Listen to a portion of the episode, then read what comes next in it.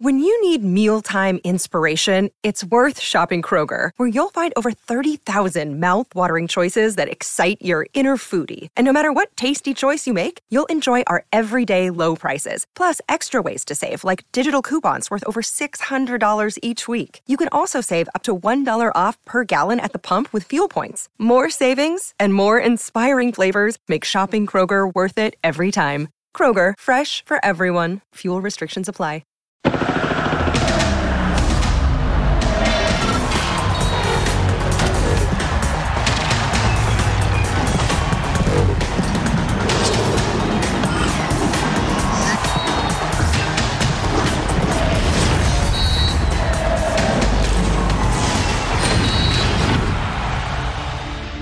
El América busca alzar su título número 14 desde que el fútbol es profesional en México.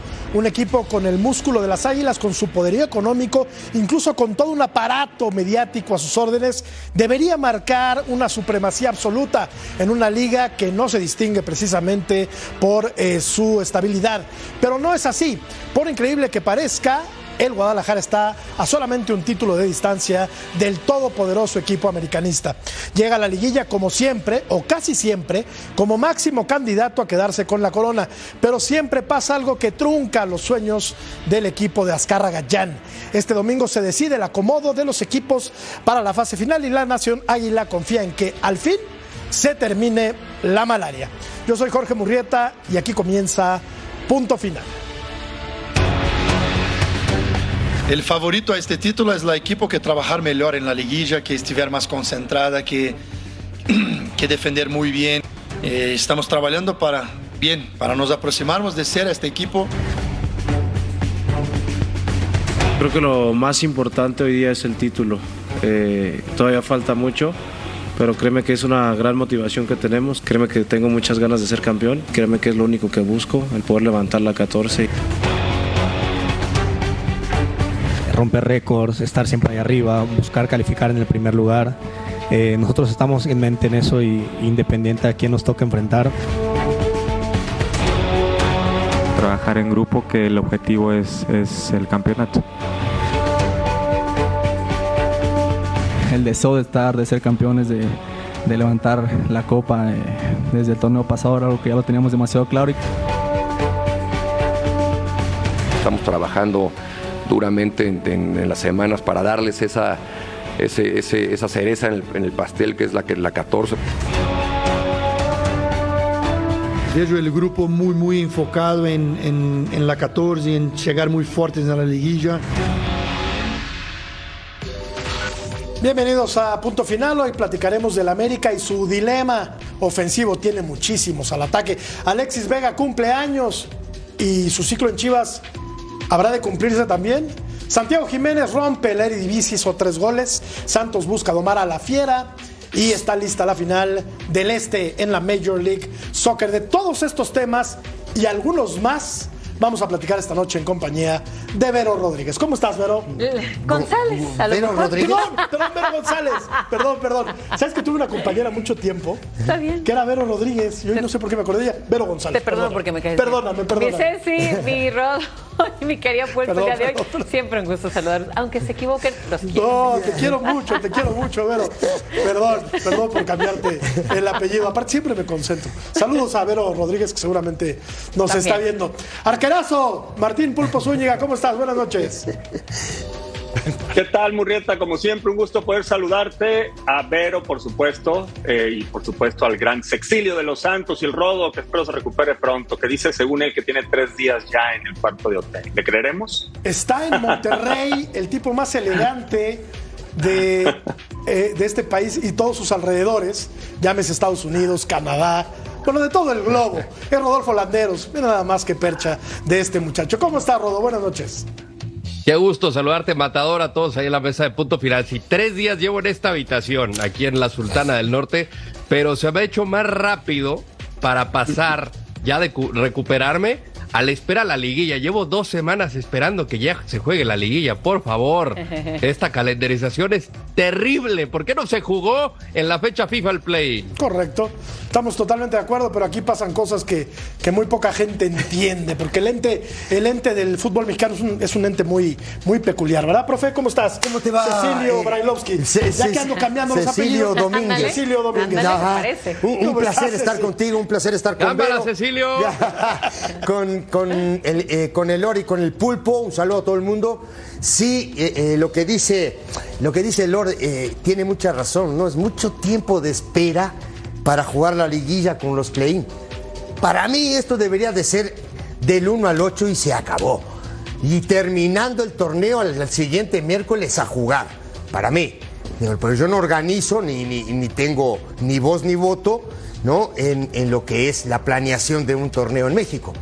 ¿No? Pero se me hace la verdad digo, un poco pobre en el sentido, digo, para el espectáculo sí, pero, pero ya en realidad para la competencia me parece súper pobre. Te voy a escuchar, Pulpo, porque ya te anda, pero tenemos Sí. que presentar primero la siguiente nota y regresamos para, Claro. para, para seguir platicando.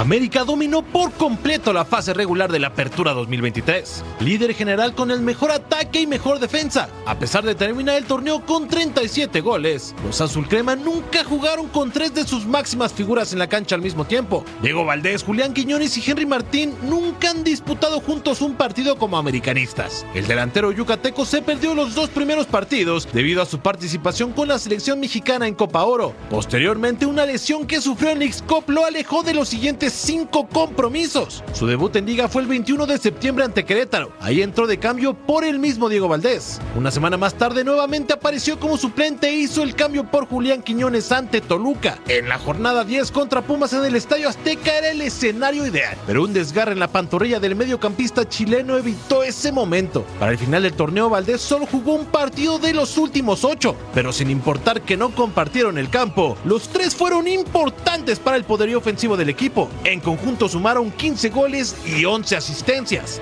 Y bien, aquí estoy en un club que también siento que tiene por cultura eh, jugar muy bien, jugar un fútbol ofensivo y ser campeón, eh, eh, trabajar por títulos. El destino hace que todas las armas del Jardín sigan sin mostrar todo su poderío, pero esta liguilla el Arsenal americanista podría ser su presentación estelar. El Arsenal americanista, no se emocionen, no el Arsenal americanista, el Arsenal americanista. El tridente, aquí lo vemos, Pulpo, Diego Valdés, Claro. Julián Quiñones y Henry Martín. Eh, Henry Martín y Diego Valdés han estado lastimados. Julián Quiñones también eh, no tuvo participación en todos los juegos. Aquí estamos viendo los minutos. Los goles de cada uno. Diego Valdés 6, se lastimó. Adelantito del de- eh, pasado el medio torneo. Julián Quiñones 6, dos asistencias 5 y 4. Y aquí está eh, la- el porcentaje de participación en los goles. Revisamos la encuesta y te escucho, Pulpo, porque te comen, eh, se, se te queman las habas por hablar del América, estoy seguro. ¿Quién es más importante en la ofensiva del América? ¿Julián Quiñones, Diego Valdés o Henry Martín? Estos Qué buena tres pregunta. No han jugado juntos. Pulpo, ¿querías decir algo antes de antes de que, Sí, sí, sí. es que escucháramos esta información? Venga. Sí, por lo que puso Vero en la mesa y complementó eh, Cecilio, eh, este, esta programación de la liguilla en el- la Apertura 2023 la hicieron con la agenda del Cruz Azul, la verdad, de, de contrataciones. O sea, todo mal. Terminan afectando al que debiera de Con el llevar. manual, este, con el manual. eh, la que, que debería estar mejor, con el manual, mi Ceci. Ajá. ¿Por qué? Porque América va a tener 15 días más menos sin jugar. 17 en realidad. 17, mira, y eso te afecta. No le estoy dando pretextos a un equipo que siempre apunta al campeonato. No es la idea, pero es una realidad. Claro. Tú puedes jugar partidos amistosos y no es lo mismo que jugar oficiales. Entonces, ¿qué pasa ahí otra vez con la federación? Pasan muchas cosas muy, muy feas en la federación. Sí, la verdad. Mexicana de fútbol no, no, no nos queda claro eh, cómo es que hacen sus estatutos, etcétera. Pero volviendo al tema del América, a ver. Sí, del América, que es el claro. que nos, el que nos atañe. A ver, eh, estos tres nunca han jugado juntos, los que veíamos eh, en la encuesta. Y ya sanos, pues eh, tienen que ser, yo me imagino que titulares, ¿no? La cosa es cómo acomodarlos. A Y- Quiñones, a Henry y a Diego Valdés. Y una bomba que va a hacer, ¿eh? que se agarren y que se esperen todos ahora. Decía Pulpito. Ok, para los clubes a lo mejor no es tan beneficioso eh, tanta la espera, para poder jugar la liguilla. Pero creo que al América, hablando de, eh, le da el, también el tiempo que se recuperaran ya los que seguían eh, por último a recuperarse, como un Diego Valdés. Buen punto. Y ahora, gracias a eso, van a jugar todos juntos. Ahora, ¿cómo van a jugar los tres juntos si nunca han jugado juntos? No sé si en realidad sea la mejor combinación, ¿eh? Se escucha una bomba, pero y cada uno tiene lo suyo, por supuesto. Pero si nunca han jugado los tres juntos y de todas maneras Jardine ha hecho excelente trabajo con sus combinados durante el torneo, porque obviamente ha sufrido en cada momento con bajas, con lesiones, con los que se van a, a fechas FIFA, etcétera, y como quiera ha llevado un torneo casi perfecto. Entonces, pues no sé, tendré la tarea, ¿no? Los pondré a los tres juntos, yo no sé. Hay un, tema, hay un tema que es base y, y- y me parece a mí que de ahí yo creo que nosotros deberíamos de partir, que el tipo en su disposición táctica, su parado, como tú le quieras eh, llamar, su once tipo, él juega 4-4-1-1 o 4-2-3-1. Como le quieras eh, decir, es lo mismo. Ah, ahora, el tipo también ha elegido por momentos jugar con tres volantes, donde ahí ocupa a Jonathan, ocupa a Fidalgo y ocupa a Richard Sánchez, ¿no? Que me parece a mí, y en algún momento lo vi jugar de esa manera y lo hizo muy bien. Porque si tú vas a la otra disposición táctica, ¿no? El del 4-4-1-1, ¿dónde vas a poner a la estrella, a la figura o a, a- a, ¿cómo te digo? Al jugador que trajeron para salir campeón, que es Quiñones. Porque el tipo te juega detrás del punta. Así ha jugado siempre. Ahora, ¿dónde vas a poner a Valdés? Que estamos viendo los números ahora y es de lo más importante que ha tenido en el torneo, aún con lesión, ¿eh, muchachos? Totalmente. Aún con lesión. A eso iba yo, mi querido Rodo. Ya sanos los tres. Y en caso de que tengan que poner a los tres, ¿cómo rayos los va a acomodar Jardine? Mira, primero habrá que ver si está al 100% Diego Valdés. Creo que eso va a ser esencial para el acomodo. En caso de que los tres estén 100% habilitados para jugar, bueno, Henry está, Julián está, pero que Diego también esté, yo a Henry lo pongo de, de centro delantero donde ahí es donde luce más. Diego Valdés, eh, fuera de su posición, creo que se pierde porque no tiene tanto esfuerzo, tanto eh, sacrificio. Es algo que le pidió mucho Almada en Santos y le costó bastante cuando le pedía que retrocediera más para para recuperar la pelota. Yo lo dejo de enganche. Y en caso de que así sea, pues yo pongo a Julián Quiñones pegado a la banda izquierda, que también lo había hecho en algún momento con Atlas. Es algo donde también lo había probado en algún momento Jaime Lozano. Y, y es parte de la versatilidad, ¿no? Y aquí el sacrificado sería Cabecita Rodríguez. Y del lado derecho, pues además tienes el caso de Sendejas, de Leo Suárez, o sea, eh, eh, problemas lindos que va a tener previo a- a- a- al primer duelo. Pero Estoy a mí me parece que yo pondría a Julián Quiñones pegado a la banda izquierda, Henry eh, 9 y, como y extremo, Diego Valdés de 10. Como extremo, Rodo. Como extremo. Fíjate, pero a mí me parece que no es donde más cómodo se siente, ¿no? Como que acompañando al 9, es mi opinión. Más es donde cómodo mejor es, está. sí. Sí, detrás del 9, pero ahí creo que tiene mayor facultad Diego Valdés. A mí, a mí me parece. Pero yo creo que pegado a la banda, si quieres utilizar a los tres, ahí lo vería. Ok, entonces podría haber, a ver, eh, Ceci, corrígeme si estoy mal. Podría jugar con Cendejas por el lado derecho. Sus dos Leo volantes Suárez de también. ¿no? Que son Fidalgo y, y Jonathan, y, y Jonathan. Y por el lado izquierdo, eh, Julián Quiñones. Sí, ¿Como digo un yo, extremo? yo- mira, yo lo que he visto de Quiñones, no vi sus inicios en Tigres. En Tigres sí jugaba pegado a una banda, le costó mucho, por cierto. Pero ya derecha. después en el Atlas, igual y lo habré visto alguna vez pegado a la banda, pero no era siempre. Porque era muy, era muy, eh, era muy normal que saliera Camilo Vargas largo, la peinada de Furch y, te llegaba. Ese era el fútbol del y te llegaba Quiñones y te hacía gol, ¿no? Ok, un- era una marca registrada del equipo del Atlas. Ahora, para mí, el tipo, como es un satélite y se puede mover para los costados, tanto izquierda, derecha, para mí él, él debería de jugar detrás del 9. ¿Qué pasa? ¿Dónde pones a Valdés? No lo vas a traer a jugar junto con Jonathan, por ejemplo. No. Porque Claro. si lo traes ahí, ahí sí América puede batallar mucho en el tema de la marca en la mitad de la cancha, de repartirse esos 70 metros que hay. No, solo para Jonathan no le va a dar. Por eso a veces ocupa él a Fidalgo, que tiene un buen ida y vuelta, o a veces ocupa a Richard Sánchez. Para mí la mejor versión, y lo vamos a ver en un rato, es la que jugaron tres volantes, un media punta que no fue Diego Valdés, que fue Leo Suárez, Quiñones y Henry Martí. Para mí, ¿eh? Oye, Pulpo, un tipo con la potencia, la explosividad, la dinámica, eh, la técnica de Julián Quiñones puede jugar por un extremo, ¿no? Y puede rendir ahí también. Sin ningún problema, y te voy a decir por qué, y, Cecilio lo sabe muy bien. Eh, hay, hay este, indicaciones puntuales. O sea, estamos hablando del parado táctico. Y después vienen las y después vienen las sugerencias puntuales o indicaciones puntuales, donde probablemente tú le dices a Quiñones, ok, tú vas a arrancar el partido por afuera, pero me pegas diagonales. Cuando saltemos la línea, te pegas una diagonal cerca de Henry Martin. Ojo, porque hoy en día que se estila mucho que el que volantea por, por ejemplo, en este caso, por izquierda, haz una diagonal hacia el centro, dejas la pasada para, para, el, lateral. O sea, hay, hay demasiadas cosas para hacer. Evidentemente se tienen que trabajar, son profesionales, lo tienen que hacer. Primero ver si juega Diego Valdés. Segundo, con esto que te digo, lo puedes subsanar, o a lo mejor no al 100% como que esté Piñones por detrás de Valdés. Pero por supuesto que te va a ayudar y después se adaptan. Y para eso, Cecilio, es un doble cinco para que tengas la tranquilidad de que le das balance al equipo y que ellos puedan jugar, tomando el riesgo incluso de que se te parte el equipo, porque tú sabes muy bien que con cuatro que defienden y un doble cinco, no te pueden hacer gol en una hora, Ceci, que te agarren. Te hacen gol si el doble cinco se deja ir. Ah, bueno, sí. Ahora, este, acuérdate, acuérdate también, eh, Pulpo, que digo, Jonathan sí es el equilibrio y sí es el tipo que se queda delante de los cuatro de atrás, sí sabe ir a buscar al rival hacia adelante, se sabe meter entre los centrales también. Pero Fidalgo es mucho más de ida y vuelta. Fidalgo es más hacia adelante, ¿no? A veces. Por eso ahí es que se les indica, Ceci. Ah. Que lean el partido. Te digo, porque a nosotros, bueno, en el equipo en que mejor jugué, esas indicaciones nos las daba el Tuca.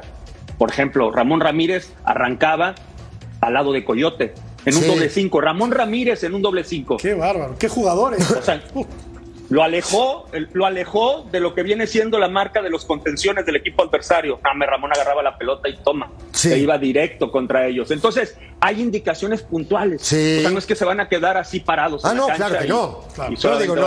no. no, claro que no, Pulpo, digo, no, no, no, no, no son jugadores de futbolito, lo entiendo.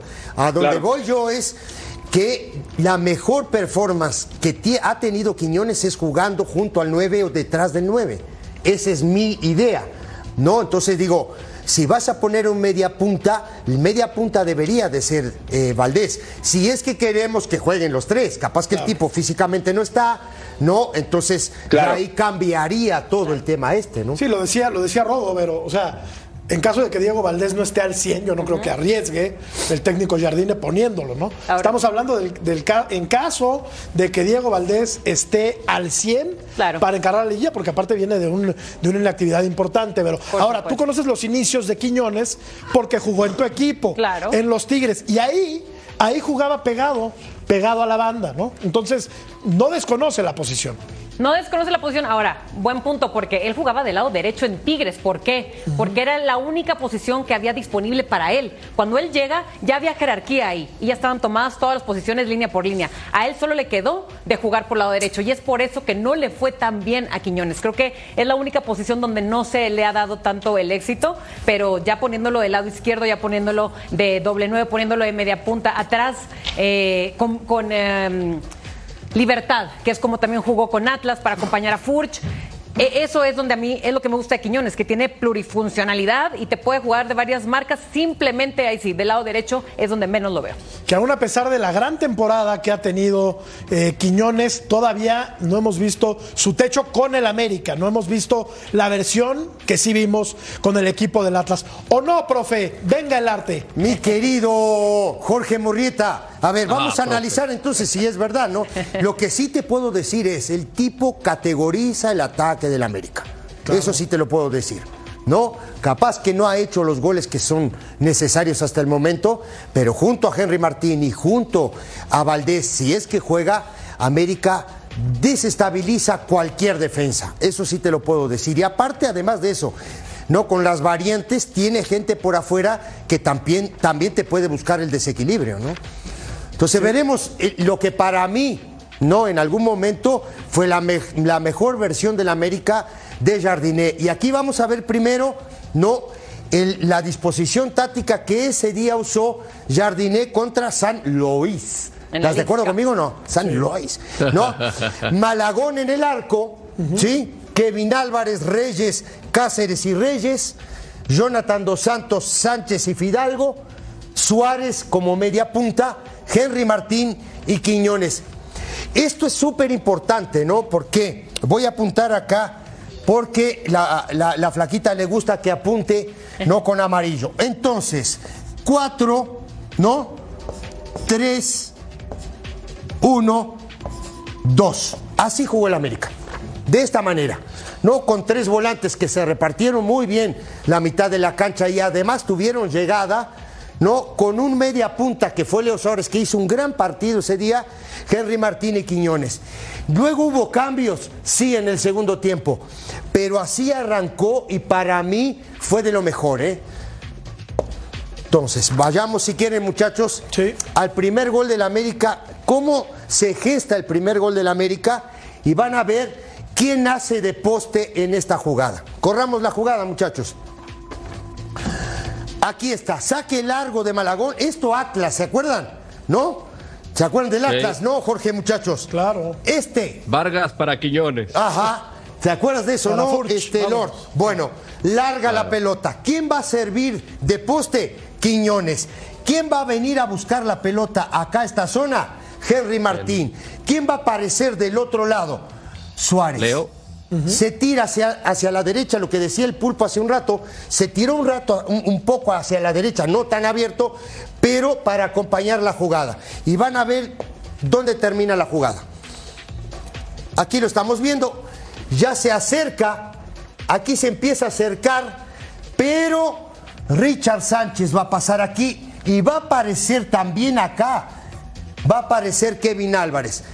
¿Qué hace este hombre? Sostiene la pelota, sabe que van a pasar por afuera y que se van a llevar marca y vean lo que hace. Corramos la jugada ahí muchachos. Va hacia adentro, se saca un hombre de encima y va a buscar esto. ¿Quiénes están adentro del área? Que era lo que comentábamos hace un rato. Quiñones, Henry Martín. Aquí está la jugada. Y la vamos a correr y van a ver, le mete como un cuchillo, ¿no? La pelota entre los defensores y vean dónde termina la jugada. Gol del América. Eso es lo que yo les decía, el acompañamiento que le puede dar, el acompañamiento que le puede dar Quiñones a Henry Martín, siempre pensando que detrás de ellos pueda haber un generador de fútbol, que esta vez puede ser Leo Suárez o puede ser eh, Diego Valdés. No sé lo que opinan ustedes. En este caso no estaba Diego Valdés. No estaba, estaba. Si Leo tuvieran que jugar los tres, entonces, para concluir, Ceci, ¿cómo sería el, el acomodo? ¿Cómo sería el Para mí sería así como estamos con Diego Valdés por detrás de Quiñones y de Henry Martín. ¿Y no jugaría quién? Perdón, Leo no, Suárez, no jugaría, Leo. Suárez. Leo Suárez. No, porque jugarías con tres volantes. Claro, claro. ¿No? A ver, aquí vamos a la siguiente jugada. ¿Quién tira el centro? Y eso un día lo marcamos, muy, muy importante. Este es Leo Suárez, encargado del balón detenido. Se le va a acercar acá Kevin Álvarez. Va a descargar y va a aparecer aquí en esta zona también Fidalgo. Veamos la jugada, jugada trabajada, ¿eh? Esto se trabaja. Pelota va afuera, ¿no? Y veamos. Aquí está Quiñones, aquí está Henry Martín, marcado por dos. Aquí va a llegar Cáceres y allá atrás está Reyes en esta zona. Veamos la jugada y veamos también, Pulpo, muchachos, el centro. Cuando la pelota está en esta zona, el centro debe de ir ahí para que el arquero no pueda salir. Y tú, tú no me vas a dejar mentir. Son pelotas muy complicadas estas al primer Tremendo problema, si la Y ponen bien. Va a picar muy bien Quiñones, muy inteligente. Sabe que la pelota va a ir ahí y vean dónde termina. Gol del América. Otra vez participa Quiñones. ¿No? Luego, aquí vamos a ver esta jugada. Vámonos. Este es Richard Sánchez, este que tiene la pelota. Corramos la jugada, muchachos. Pelota afuera, Quiñones. No, como un poste. A, a- a ver, ahí es donde. a- dale un poquito para atrás. Este. Un poquito más. ah, ahí, ahí, ahí. Aquí está Quiñones pegado, lo que decías, Pulpo. Ahí está, pegado. al sector izquierdo, ya vio a Henry Martín. Esta jugada también es preparada, también es de memoria y le va a tirar un pelotazo a esta zona. Van a ver, corramos la jugada. Ya va a caer la pelota ahí. ¿Y quién empieza a picar? Kevin Álvarez. Sí, esta es una vía de escape que tiene el América. Kevin Álvarez es un tipo que además sale muy bien, llega muy bien y tiene goles. Con un poco de suerte, sí, porque los rebotes en el fútbol no se trabajan. Pero veamos la jugada, de dónde se arranca y dónde termina. Hay un rebote. Gol del América. Muchas facilidades, Sí, muchas facilidades. Muchas. Sí, estoy de acuerdo No contigo. creo que el América se encuentre un equipo así en Ahora veamos esta jugada. Este que se va a barrer aquí es Reyes, el central. De aquí surge la jugada. La vamos a correr. Aquí participan los dos volantes y este Sánchez que mete un pelotazo ya había entrado. Este es Brian Rodríguez. Ya había entrado Brian. Y vean, y quiero, lo voy a señalar, ¿no? Este, ese es Leo Suárez. Ese es el media punta. No, el tipo participa en la generación de fútbol. Corramos la jugada. Ya va a empezar a correr. Henry Martín se lleva marca. Va hacia afuera. Centro. Gol del América. El que hace el gol, que también había entrado de cambio, es Endejas. Entonces tiene muchas vías para llegar Sí. a América y también vías para hacerle mucho daño al rival. Porque si no está con dos puntas, te tiene dos por afuera y un punta, un generador de fútbol. Me parece a mí que sus volantes también tienen llegada. Entonces, eh, tiene, ¿cómo te digo? Tiene un abanico importante, Jardiné, como para hacerle daño al rival. Si sigue estabilizando bien el sector defensivo, América es serio candidato para salir campeón, muchachos. ¿eh? Pues es el, es el máximo candidato, ¿no? Vero, Rodo, Pulpo, para quedarse con el título, pero como decíamos al principio, pues no siempre el primer lugar es campeón, de hecho pocas veces lo es. Ahora, Bocado sí. Yo así lo veo. Y, y sobre todo, mira, si, si te toca enfrentar a Santos, que con Gobea y con Campos, los dos laterales que van mucho al ataque, va a encontrar muchísimos espacios ahí el América, ¿no? Ya dependiendo, si termina por ser el León. Eh, yo creo que cualquiera de estos dos equipos que, que va a luchar el último boleto por el play-in va a ser uno uno de los partidos más difíciles de la temporada, porque esta América, en cuanto a las oportunidades que tiene al ataque, se las va a hacer muy cansada. Y si quieres también romper a este medio campo de Jonathan Dos Santos con, eh, con Fidalgo, que le está pasando muy bien, y si le agregas ahí también a Richard, dependiendo de las necesidades, o sea, para mí es el uno, es el uno América.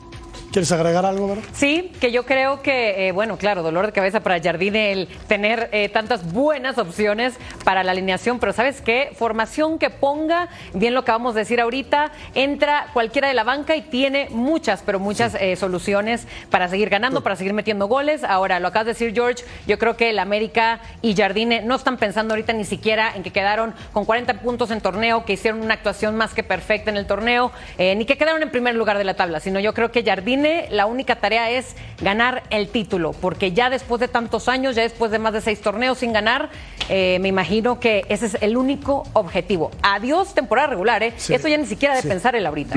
Ya es obligación, Pulpo, y necesidad. Sí, no, definitivamente. Y, lo más importante es que ellos no le dan la vuelta, ¿no? Si acaso Jardine, Jardine un, poquito por ahí entre declaraciones, pues entre líneas, como que no se quiere arriesgar a decir que van por el campeonato, ¿no? Como que tiene un poco de respeto a sabiendas de lo que ha pasado antes. Primero que todo, quería mencionar gran análisis de Cecilio. E independientemente del equipo al que enfrentaron, que terminó dando al final muchas ventajas, a mí lo que me agrada de la escuadra América es que no se mueren queriendo salir jugando desde atrás. Tiene una variabilidad para jugar Totalmente de acuerdo. impresionante. Por ejemplo, nos mostró un gol saltando la línea.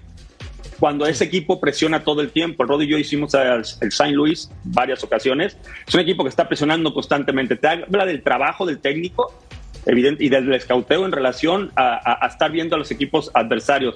Y después la otra, ese pase, cuando recién ingresaba Rodríguez hacia el sector izquierdo, un cambio de frente que casi lo da sin ver, también es de trabajo, muchachos, porque seguramente hay indicaciones que cuando, en, como está el partido y recién ingresado Rodríguez, si se dan cuenta, se queda solo en la punta. ¿Y ¿qui- quién era el que le tira el pase? ¿Kevin? Creo que es el le queda botando y sin ver la tira hasta el sector contrario. La cambia y de ahí sale otra anotación. Esas son jugadas que se trabajan. Sí, no sale le nada más porque El que sí. le pega a Pulpo es, es Richard Sánchez. El Richard le- Sánchez. El que le tira el pelotazo para el Sí. otro lado. Oigan, Sí, sí, muchachos. el otro que, el, el de Kevin fue un gol que anotó, Sí. perdón, sí, cierto. eh, ¿Quieres opinar algo, mi, mi George? No, no, no, ya. A Creo ver, que- aquí. creo que aquí- terminó la clase, ¿no? Aquí, ahí te- hay conclusión. Ah, Primero, creo que acá va a jugar Fuentes. Vamos a ponerlo con amarillo, perdón. Perdón. Vamos a ponerlo con amarillo. Flaquita para hacerte feliz. Un ratito. ¿Te parece bien? Va. Entonces aquí va a jugar Fuentes, me parece a mí. Aquí va a jugar Livnowski. Vamos a poner la L. Oh, de los Santos. Qué difícil es, ¿eh? Fuente. Fuente. Pensé que ya le habías agarrado la onda. Ya le había agarrado Usted la puede, onda. profe, No puedo. usted ¿Qué- puede, profe, ¿Qué vamos. pasa? ¿Qué pasa con, Con todo, esto? A ¿eh? ver, Vamos arriba. aquí va a jugar. Aquí, Aquí va a jugar. Fuentes. Eso. Aquí va a jugar Livnowski. Eso. Así se pronuncia, ¿no? Liv- Sí, ¿no? Lichnowsky. Bueno, está acá. Claro. Aquí me parece que va a jugar Valdés. Así. A mí, me- a mí me parece que este sería ¿no? el once ideal que mandaría Jardine si es que juega con tres volantes, un mediapunta y dos delanteros. Muchachos, ¿aprendieron algo? Claro. Terminó la clase. Muchísimo. Vamos a una pausa y regresamos.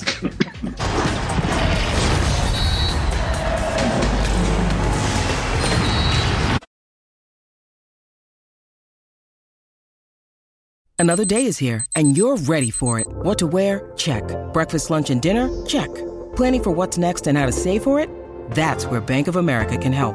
For your financial to dos, Bank of America has experts ready to help get you closer to your goals.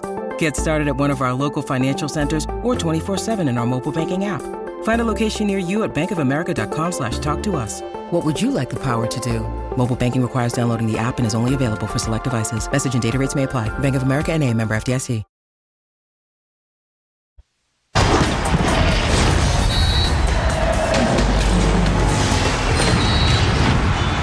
Alexis Vega celebra hoy 26 años de vida, un jugador del cual se esperan todavía muchas cosas, pero su carrera se encuentra en el limbo después de una severa indisciplina que le costó ser apartado de las Chivas y del radar de la selección mexicana. Eh, a veces con 20, 21 años eh, tomé decisiones que, que quizá me llevaron a, por, un por un mal camino, eh, pero yo creo que de los errores se aprende. Es considerado uno de los grandes talentos del fútbol mexicano en la última década. Sus goles son sinónimo de calidad y su desequilibrio no es muy común en nuestro balompié. Fue medallista olímpico en 2021 y mundialista en el 2022. Es el ídolo de muchos chivermanos, pero en la actualidad es repudiado por otros tantos. Hoy, Alexis Vega celebra un año más de vida en vísperas de encarar una liguilla más con el Guadalajara y querrá demostrar su mejor nivel, ya que bien podría ser el último baile como jugador del rebaño. Yo no sé si ídolo de las Chivas, la verdad no lo creo. No lo 10 creo. temporadas, 145 partidos, 28 goles, 28 asistencias, un gol cada 369 minutos, cumple 26 años de edad. Vero tiene las rodillas muy lastimadas, dos operaciones en cada una. Yo veo complicado, es un jugador con condiciones excepcionales, muy buen jugador de fútbol, pero que lamentablemente, y no lo estoy juzgando, como que no se ha dedicado al 100 a su carrera, que debería ser prioritario para él. Sí, yo creo que su carrera cambió en lo que va en todo un año, yo creo que 180 grados. eh, este volante de haber sido revelación después del Mundial, creo que pasó a ser cancelado por su afición y también devaluado en el mercado. Creo que eh, todos esos detalles y el que no se pudo recuperar a su regreso, tanto físicamente como mentalmente, el que no ha podido ni siquiera rendir ni hacer juego para las Chivas, eh, bueno, pues obviamente ha ido en decline su, su carrera. Ojalá se recupere, se reponga. Lo que sí es que la imagen ahí está. Sabemos que lo que pasó, esas acciones extracancha, eh, no fueron la primera vez. Entonces no sé qué tipo de castigo a lo mejor eh, eh, vaya a suceder. Eh, definitivamente en Chivas no se lo dieron porque lo regresaron y lo perdonaron. Pero bueno, a ver si en algún momento se recupera porque él fue la revelación y estaba así a un paso de irse a Europa. Ahora, Pulpo, si lo quiere contra- contratar, comprar otro equipo cuando se venza su contrato, ese equipo sabe que el hombre está muy lastimado. Entonces, ¿cuál es el futuro? ¿Cómo ves el futuro de, de Alexis Vega, no solamente en el fútbol mexicano, en el fútbol? Mira, mientras lo respeten las lesiones, y con esto estoy hablando que él va a tener que dedicarse mucho, mucho este, a, su, en su persona en todos los sentidos, principalmente en el entrenamiento invisible, que es aquel después del entrenamiento con tu equipo, ¿no? Que es el comer bien, el descansar, eh, todo esto que siempre hemos mencionado, el tener otro, otro, este, otra, ¿cómo te por las tardes hacer algo extra, no sé, yoga, pilates, natación, que no sea solo lo único el entrenamiento que tiene con su equipo. Eh, si él puede meterse en esta disciplina, seguramente se va a recuperar porque es muy joven. A mí me asombra que me hayan dicho que 26 años recién cumplió. Uno pareciera por el tiempo que lo hemos escuchado y por los problemas que ha tenido, que es un tipo de 30 años. Tampoco esperaba que tuviera 30, pero sí por ahí 28. La verdad no tenía ese dato muy claro. Pero que es un hecho que lo, para lo, lo mejor para los dos, para Chivas y para Alexis, es que lo dejen ir. No sé cómo, que se pongan de acuerdo, que no sé cómo le vayan a hacer. No sé si haya dinero de por medio, si se va libre, qué sé yo.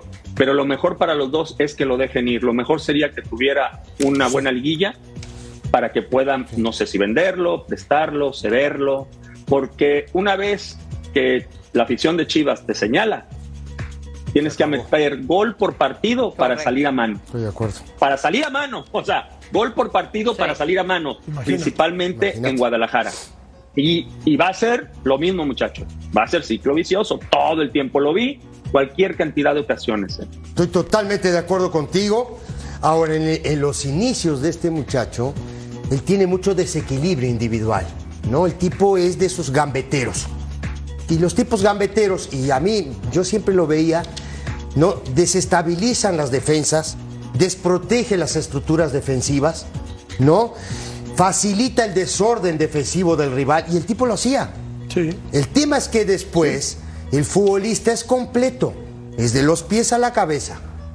Y este muchacho creo que se le olvidó de que el fútbol profesional cada día que pasa necesita un cuidado personal full.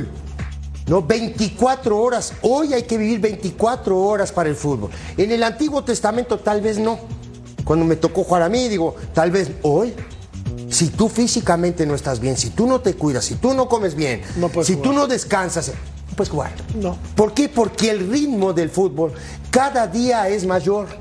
Las pulsaciones hoy deben de andar arriba de 220, 230. Es muy difícil jugar al fútbol hoy, muchachos. Y no es solo para él, para todos los que juegan al fútbol. Jóvenes, tienen que cuidar. ¿De qué manera, de qué manera tú puedes sostener un ritmo de un partido de 90 o de 100 minutos, porque ya duran 100 minutos ahora, si tú no te cuidas? Si tú no comes bien, si no duermes bien, no puedes.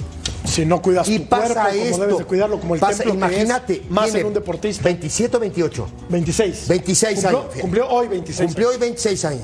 Con cuatro operaciones. Es muy difícil. ¿Hasta cuánto? Hasta, Con mayor razón se tiene que Claro, mayor claro, razón. claro, muchachos. A ver, ¿hasta cuándo le puede dar en el alto rendimiento jugar al fútbol con cuatro operaciones? Oye, Rodo, eh, hace. El mundial fue en diciembre, ¿no? Sí. Se Está terminando el año, estamos hablando de hace 11 meses. 11. Hace 11 meses Sí. decíamos, eh, o, o- o apuntaban algunos sectores de la prensa, algún sector de la afición, que este era el mejor futbolista mexicano. Sí. ¿Qué pasó en el Inter, Rodo? Pues sí, para mí, después de Carlos Vela, es Alexis Vega. Lo sigue siendo, tristemente, pues su rendimiento ha sido el que ha disminuido, ¿no? Y entre la situación de las indisciplinas, pues no lo han ayudado. Eh, mira, el, el caso de Chicote Calderón, ya parece que su futuro va a ser volver al Necaxa. Su contrato termina eh, en este semestre. Alexis Vega termina contrato el próximo verano. Reapareció en Pumas, tuvo el penal y lo falló.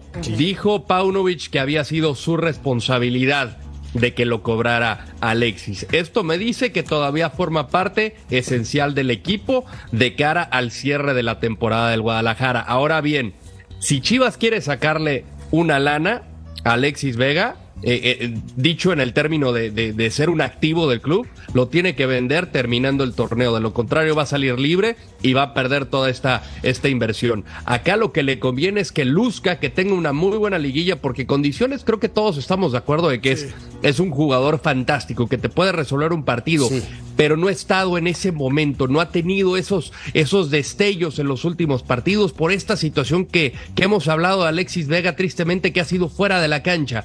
A mí me parece que si en estas dos semanas que tuvo Alexis Vega para realmente enfocarse en su carrera, porque él también en algún momento estuvo muy cercano de decir adiós a las canchas que se iba a retirar por el tema de la rodilla. Yo alguna vez le pregunté a Jaime Lozano, le preguntaron en la rueda de prensa, eh, eh, previo a, algunos partidos, también depende de él.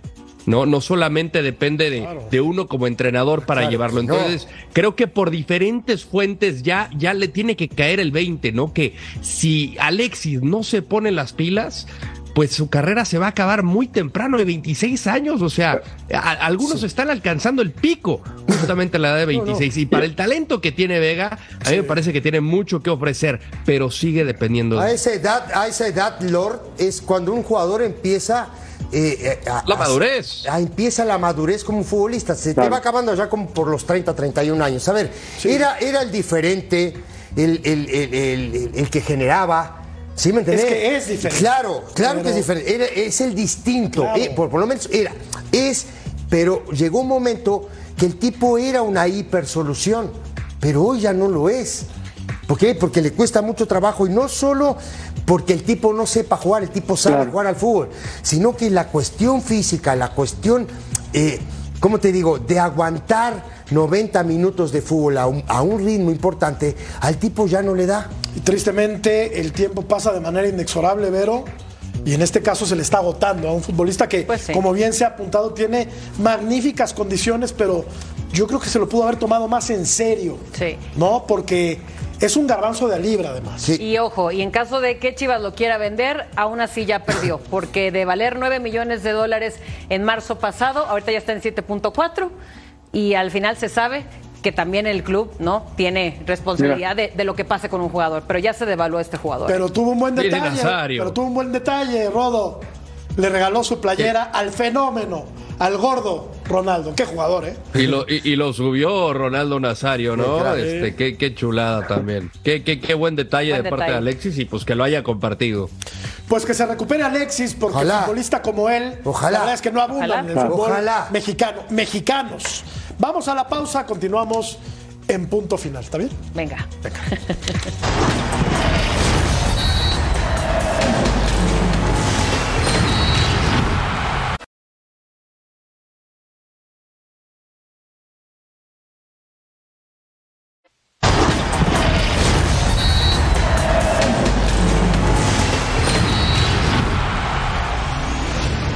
Está en la ciudad de León, Guanajuato y este domingo enfrentará a los Esmeraldas de León buscando calificar como el lugar 8, el último boleto que reparte el play-in.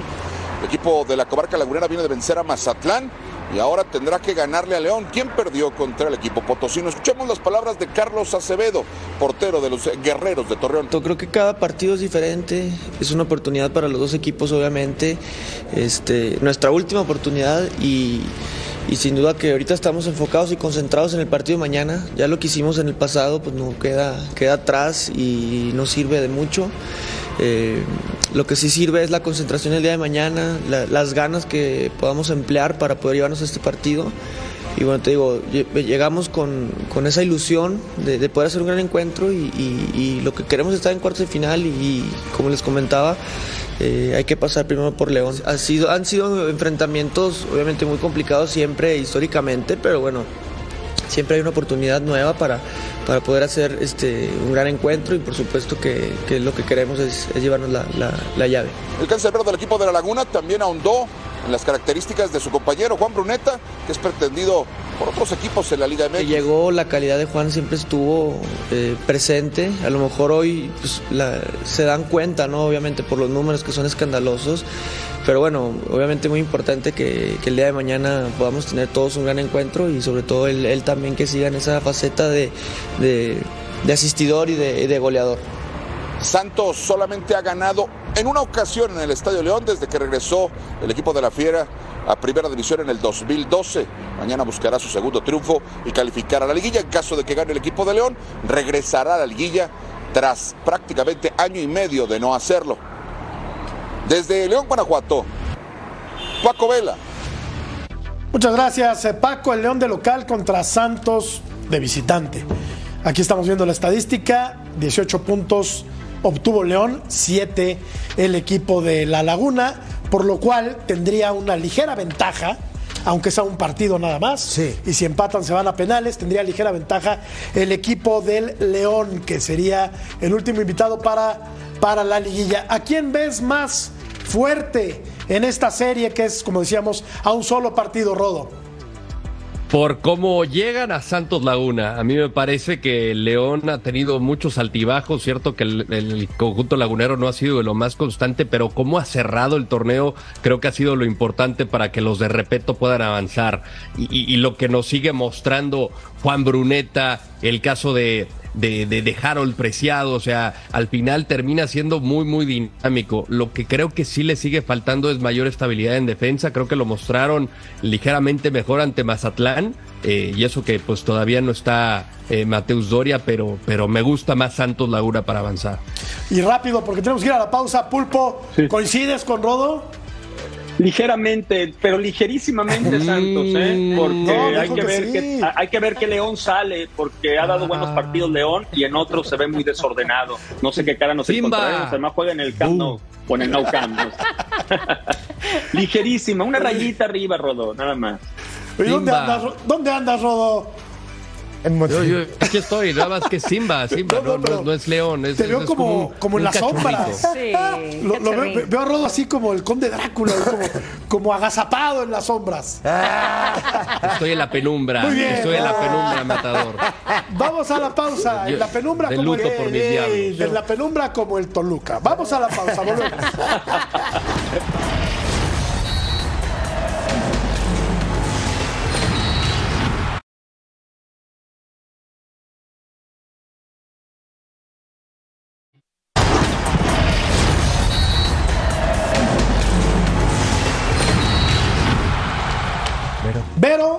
Santi Jiménez no, no, hizo ni uno ni dos. Hizo tres goles tres hoy golazos, claro que sí. A ver, Qué bien anda, ¿eh? lo hablábamos hace poco, ¿no? Con tuvo esa rachita de tres partidos sin anotar. A ver, señor, ni se preocupen, iba a pasar. Pero Santi de Santi lo ha demostrado desde que llegó eh, a los Países Bajos. Sigue goleador, ahorita ya es líder goleador de esta liga. Y bueno, un hat-trick. No, no, no, no, no. En un partido eh, yo creo que Santi está imparable. Tiene muchísimo más que dar y para mí es imagen pura de México en Europa. Un equipo que anda bien, que es segundo de la tabla general. Y estos son los goleadores eh, en Europa que en las últimas dos temporadas han anotado más goles. Haaland, que es un animal, es una bestia, 70 goles. Mbappé, que es un portento, 57. Harry Kane, 54. Lautaro, 42. Mohamed Salah, 42, Lewandowski 41 y ahí está Santi Jiménez con 41 goles. Poquito más abajo porque la liga es de un poquito menor Correcto. categoría que la española. Vamos a la pausa y si quieres te escuchamos y si no, no, después de la misma. Volvemos.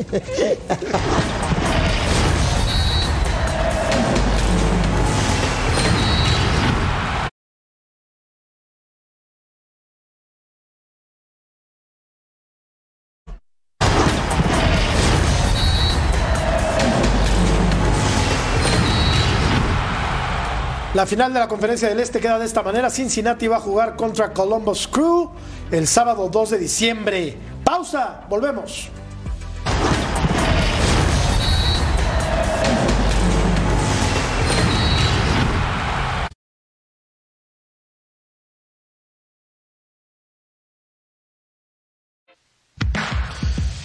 ¿Quién es más importante en la ofensiva del América? El público ha votado y ha dicho que es Diego Valdés, que esperemos esté al 100 para la liguilla. Nos vamos, Lord. Placer. He vuelto de la penumbra. De la penumbra. Échale un whisky a nuestra salud. Penumbra. Martín, querido, gracias. La próxima, un placer como siempre. Ceci, gracias. Jorge, un placer. Gracias, un lujo. Saludos a todos. Gracias, buenas noches. Saludos a Monterrey.